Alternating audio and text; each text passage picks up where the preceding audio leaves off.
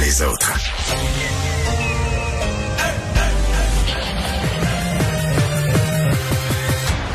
Mario Dumont. Organisé, préparé, informé. Les vrais enjeux, les vraies questions. Mario Dumont. Les affaires publiques n'ont plus cette lui. Cube Radio. Bonjour tout le monde, bienvenue à l'émission, bienvenue à Cube Radio. Euh, quel plaisir de vous retrouver en ce beau lundi, début de la semaine. Je vous dire, ça commence à sentir un petit peu l'automne. On a peut-être été gâtés tard dans le mois de septembre de température avec des humidex, etc. Mais là, oups, euh, si vous êtes comme moi, que vous vous levez très tôt le matin, quand on met le nez dehors, euh, ça, ouais, ça, ça, sent un petit peu euh, l'automne. Pas mal de choses pour vous aujourd'hui. On va parler au chef du Bloc québécois. Ils sont en caucus, hein, l'élection, la campagne, c'est fini. On commence le travail. Et on commence dans les nouvelles, une chose intéressante, on commence à avoir des premiers rapports archi-préliminaires, me dit vous mais des démarches euh, des CIS, des CIUS pour recruter des infirmières en vertu des nouvelles règles de motivation et d'incitation à revenir dans le réseau public. Euh, par exemple, le CIUS de l'Est de l'île de Montréal, on dit en apartheid, il y a 80% qui veulent rien savoir. 80 qui sont pas intéressés du tout. C'est peut-être normal, mais ça en laisse quand même 20% Donc, il semble qu'il y en a quand même euh, quelques-unes. On dirait que sur les 1000, par exemple, contactés au cours des derniers jours au CIUS de l'Est de Montréal, on dit qu'il y en a 150 pas qui ont signé, là, pas qui ont signé encore, mais qui sont intéressés, là, qui sont prêts à écouter des propositions. Donc euh, voilà, on, aura des suivis à faire progressivement sur ces résultats. Et tout de suite, on rejoint Julie Marco et l'équipe de 100% Nouvelles.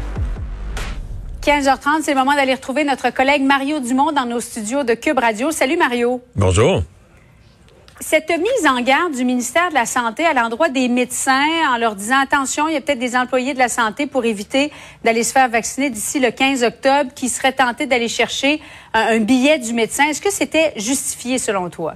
Oh que oui. Oh que oui.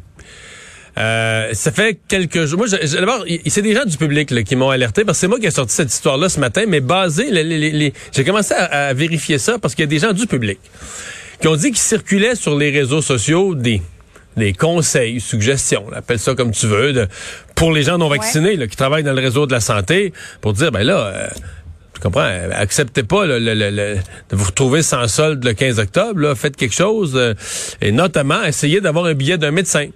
Billet d'un médecin qui peut aller, il y, a comme deux avenues. Là. Soit que tu essaies de te faire donner un billet d'un médecin comme quoi tu peux pas, il y a un formulaire qui existe, là. tu peux pas être vacciné parce que tu aurais des conditions de santé qui permettent pas la vaccination, mais ça, dans les faits, si tu parles aux vrais experts médecins, il y en a presque pas. C'est un dixième de 1% C'est presque personne là, qui peut pas être vacciné. L'autre affaire, ben, c'est de dire que le vaccin te causerait, là, t'as peur de l'aiguille, t'as peur de l'avant, t'as peur de l'après, que le, le, vaccin te causerait une non, mais Moi, j'ai parlé à un médecin tout à l'heure, oublie ça, Mario, ça, ça fonctionne pas comme raison. Là. Il y en a pratiquement pas des raisons qui pourraient justifier moi, c'est ce que je pense. moi, c'est ce que je pense. Bon, l'autre bout, l'autre option, c'est vraiment de dire, pas, pas du tout en relation avec le vaccin, là, mais de d'essayer d'avoir un billet de, de maladie, d'épuisement professionnel, de, donc d'aller voir le médecin au début octobre. Tu sais que le 15, là, tu vas perdre ton emploi parce que t'es pas vacciné. Et de dire, ah, ben moi, là, je suis épuisé de mon travail, j'ai des idées sombres, je dors mal, mais tout, ce qu'il faut dire, là, tu sais, euh, pour se faire donner un billet, pour dire, bon, ben là, on vous met en sans solde, on vous met en, en, en congé de maladie pendant, je sais pas moi, un, mois, trois mois, là, pour surmenage, épuisement professionnel etc. Et donc, euh, le ministère de la Santé, si on en parle aujourd'hui, c'est que le ministère de la Santé a écrit en bonne et due forme une lettre au Collège des médecins. Là, je, comprends que c'est gros un peu parce que techniquement, nos médecins sont censés être des professionnels. Sont pas ça, Tu vois pas ça comme une insulte un peu à l'endroit des médecins qui, pour certains, ne seraient pas tentés de bien faire leur travail? Euh, les médecins ont le billet. je posais la question tout à l'heure à la Fédération des omnipraticiens. J'ai dit, est-ce que vous pensez qu'aux yeux du ministère, c'est facile d'aller chercher un billet du médecin? Toi, qu'est-ce que t'en penses? Ben oui, très, moi, je très, pense très, que dans très fatigué. cas, effectivement, ouais. Moi, j'ai fait la soirée électorale là, la semaine passée. Je me suis couché à 2 heures du matin. Ouais. Je suis très, très, très épuisé. Peut-être que je pourrais pas finir la chronique avec toi. Non, mais écoute, je sais que probablement que les médecins sont pas tous pareils, mais ça circule. Moi, depuis qu'on parle de ça, ces réseaux sociaux, j'ai eu des gens qui m'ont écrit pour me Mm. dire, Monsieur Dumont, c'est tellement facile d'arriver devant le médecin, d'avoir un billet, là, fatigue, maladie, surmenage, un mois, deux mois, trois mois. Écoute, peut-être que les gens exagèrent, mais écoute, on se comprend que si tu avais Mettons, dans la- les deux semaines précédant la date du 15 octobre, là, si tu avais 2-3 000 euh, congés de maladie qui étaient attribués, disons que ça soulèverait des questions. Donc, je pense qu'il était prudent d'avertir le Collège des médecins. D'ailleurs, ils le disent dans la lettre.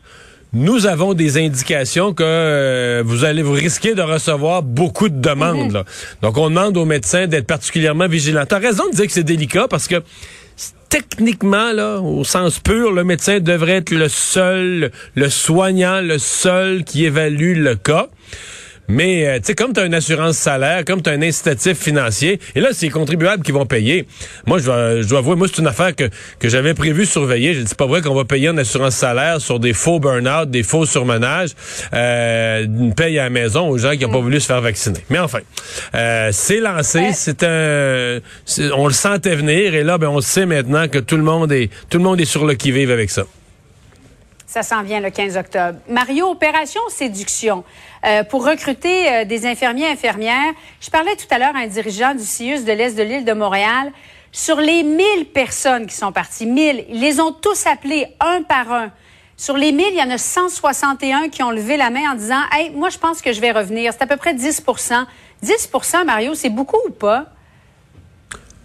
Mais on, on savait que c'était pas 80 là. Est-ce que c'est suffisant? Ouais. Si on avait 10% de tous ceux qui ont quitté, probablement que ça ferait le travail. Mais en même temps, ça nous donne un signal. là. Ça nous donne un signal. C'est sûr que c'est pas beaucoup. là. Euh, ça nous donne un signal que les gens qui sont partis, même avec l'incitatif financier, ça se ça se lance pas d'un portillon. Là.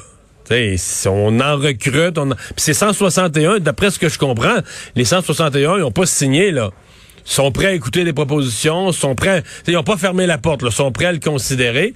Donc, euh, c'est c'est pas c'est pas énorme. Non, il- il- le gouvernement euh, s'embarque Ouais. dans quelque chose de convaincre des gens qui parce que c'est pas comme recruter des gens dans un travail qu'ils connaissent pas là, c'est de ramener des gens dans quelque chose qu'ils ont quitté et dans un certain nombre des cas, même je pense je pourrais prendre le risque de dire dans un bon nombre des cas qu'ils ont quitté en, en mauvais termes, qu'ils ont quitté euh, en colère, qu'ils ont quitté déçus, qu'ils ont quitté épuisés. Oui. Ben oui, c'est ça. C'est pas facile de les ramener. Alors, faudra voir, mais les 161 là, pourraient revenir au travail là, dans les prochains jours, la semaine prochaine. Il y a un plan d'intégration. Puis en tout cas, et plus il y en a qui vont revenir, plus ça va inciter les gens à Ouais. revenir aussi. Là. Mais j'ai su de bonnes sources quand même que, ben, on, on en a la preuve, là, les téléphones se sont faits en fin de semaine, qu'au gouvernement, on a mis les incitatifs la semaine passée, mais qu'il y a vraiment beaucoup de pression. Les patrons des CIS et des CIUS, évidemment, peuvent pas être tenus des obligations de résultats. là. Si les gens disent non, eh, ils peuvent pas les torturer, vous leur faire Ils- dire oui. oui, ils ont mais ils sont tenus des obligations de d'efforts, d'essayer, euh, de faire les démarches, de, de s'assurer que les gens sont contactés et rapidement. Donc là- les, directions des établissements de santé ont subi euh, vraiment de la, pression pour dire là, il faut faire le travail, il faut tendre la main aux gens. là. Faut- L'offre, faut pas juste qu'elle ait été annoncée à la TV, l'offre. Il faut que les gens soient contactés. Les deux Michael qui ont été libérés euh, vendredi, c'est survenu après la libération de Meg Wanzhou. Saga diplomatique, judiciaire. Qu'est-ce que ça nous laisse entrevoir dans, la suite des choses, dans les relations entre le Canada et la Chine, selon toi, Mario? deux grosses affaires que la Chine euh, la Chine joue tough là. la Chine n'a pas l'intention moi j'avoue que j'ai été secoué que la Chine fasse pas semblant là fasse pas semblant d'abrier ça Là, un ils peu évoquent des raisons de santé. euh, la même journée. La même journée vaut. les deux ont eu un gros problème de santé. Non non c'est qu'ils ont même Ben pas oui. essayé de faire semblant ou d'abrier ça. Mhm. c'est comme si c'était des otages politiques puis l'histoire est finie on vous les redonne. Euh, c'est aussi bête que ça et ça veut dire que la Chine joue dur. En même temps ça nous ça nous rappelle que le Canada pèse vraiment vraiment pas lourd. Ce matin je recevais à LCN un expert en politique étrangère puis en affaires internationales puis tout ça qui disait tu sais il fut une époque quand même où le Canada avait un poids sur la scène internationale. Pas il, appelait- il- il faisait la différence en anglais entre le hard power puis le soft power. Le hard power, c'est que tu as du vrai pouvoir parce que t'as- on a peur de toi. C'est les États-Unis, les grosses puissances militaires. là. Les autres pays peuvent pas t'ignorer parce que tu as une puissance militaire. Le Canada n'a jamais été là. On avait une puissance dans le sens de un bon pays là, qui, qui, qui qui a aidé à faire la paix, qui a inventé les casques bleus, qui a une influence parce que donc c'est moins épeurant. Mais ça a du tirando, ça peut avoir de l'écoute. Il y a des il y a d'autres pays qui peuvent vouloir suivre une coalition d'un pays qui est un qui est un bon joueur, là, positif sur la planète, puis qui veut. Euh, là, le Canada, c'est plus de power tout. C'est ni hard power Mais ni soft surtout, power. ma- mais- Imagine, Mario, il y en a beaucoup des Canadiens là, qui font affaire avec la Chine, qui Ah. voyagent en Chine pour toutes sortes de raisons. Euh, c'est peurant Ça- pour ces gens-là de, de se retrouver arrêtés et de devenir un, un otage politique. Ça me tannerait. Sincèrement, ça me tannerait. Euh, parce que voyant la façon dont la Chine agit, tu te dis, OK, c'est vraiment un État voyou et qu'il l'assume. Donc, euh, bon, si tu vas faire des affaires là, tu n'as pas de raison. Ça se peut bien qu'il te laisse la paix. Mais euh, tu as affaire à un État voyou. Là. Tu, tu te promènes dans un État puissant puis qu'il n'y a pas de qu'il y a pas de normes, qu'il n'y a pas d'éthique. Donc c'est euh, ouais, moi ça me euh, si j'avais un de mes proches, ça me fatiguerait, c'est certain, c'est certain.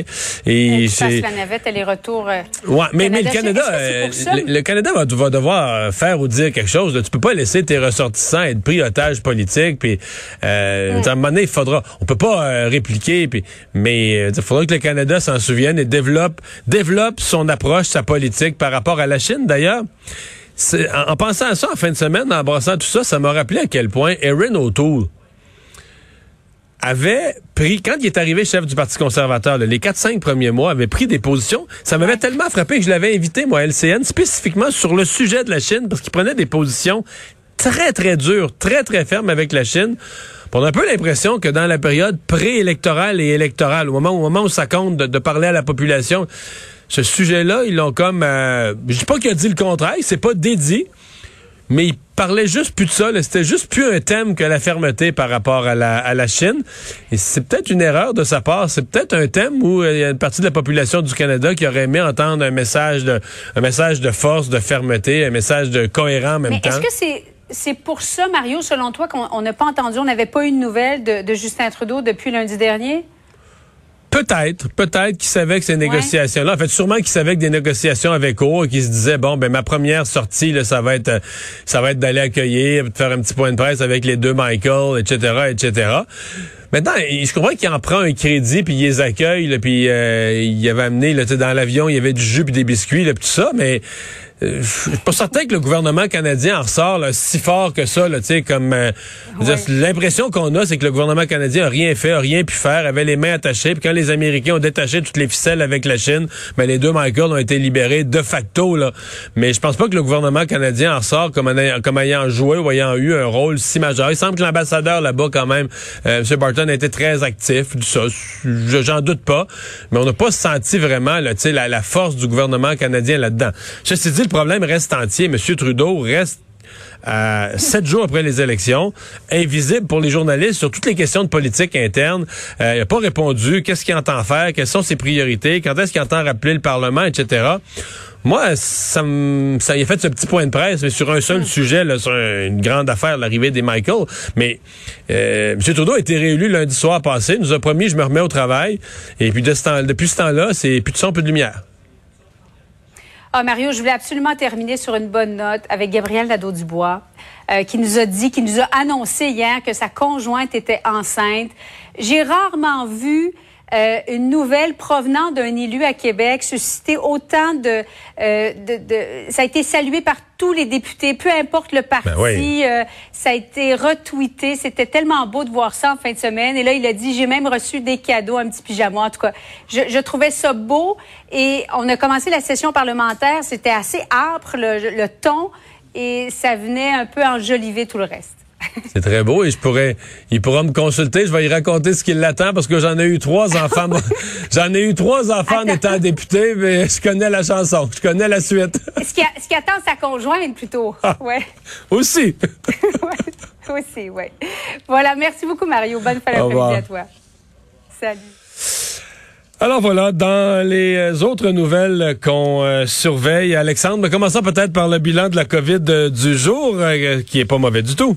Ouais, non, c'est pas mauvais, effectivement, Mario. Ça commence un peu comme à tous les lundis, hein, parce que ce sont les, les, chiffres de la fin de semaine. On est à 519 cas. Euh, aucun décès. Mais même si on, malgré tout, si on compare fin de, chiffre de fin de semaine avec chiffre de fin de semaine, on est plus en baisse qu'en hausse. Là. Donc, ça sent, ça, disons, moi, je parle plus d'un plateau, là, que ça, ça monte plus, puis même s'il y a quelque chose, ça redescend un tout petit peu. Là.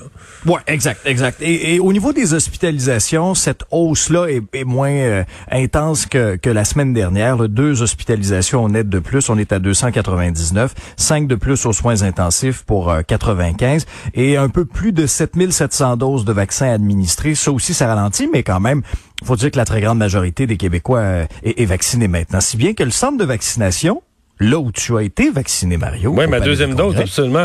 Ben oui, euh, est réaménagé. Alors, l'achalandage baisse, euh, on doit réaménager tout ça. La clinique va être fermée maintenant les lundis et les mardis. On a réduit de moitié la superficie du centre de vaccination et on passe d'une capacité moyenne de 3500 doses par jour jusqu'à 1500 doses par jour de ce côté-ci. Hum. Parle-moi de, parlant de, de vaccins, on va parler de un personnage important qui a été vacciné ce matin et de sa troisième dose. Ah oui, oui, c'est ça. Pas une, pas deux, sa troisième. Au moment où il y a tout ce débat aussi à l'international, hein, Mario, sur qu'est-ce qu'on doit faire? Est-ce que, est-ce que cette troisième dose-là doit être administrée aux pays riches ou au contraire, on devrait pas rediriger ces vaccins-là vers les pays les plus pauvres du monde qui, dans ce cas-ci, dans certains cas, n'ont même pas reçu encore une dose? Donc, Biden, 78 ans, a reçu là, en direct à la télévision sa troisième dose. Tout ça dans le but d'encourager les Américains à en faire de même. On sait que la semaine passée, États-Unis ont autorisé l'injection de cette dose de rappel du vaccin Pfizer pour les personnes de 65 ans et plus, aussi les personnes à risque. Et, ça, on, a élargi ces catégories-là. C'est quand même là assez large. Là. Euh, ça comprend les enseignants, les employés des supermarchés, les personnes qui travaillent dans le domaine de la santé, ou encore même les prisonniers les personnes accueillies dans des refuges pour sans-abri. Euh, bien sûr que ceux qui ont euh, bon des problèmes de de, de diabète, d'obésité également peuvent recevoir une troisième dose de vaccin. C'est sûr qu'on a commencé en force. Hein. Souviens-toi, la vaccination aux États-Unis, là, des chapeaux de roue. Euh, Biden avait un objectif là, ambitieux dès le départ, mais après des débuts retentissants, on a senti que ça avait ralenti. Ça avait vraiment ralenti. Hein. Mais c'est-à-dire que ça a ralenti par le refus des gens de se faire vacciner. La machine, quand Biden avait mis un, j'essaie de me souvenir le rythme, combien il avait mis, c'était un million par semaine?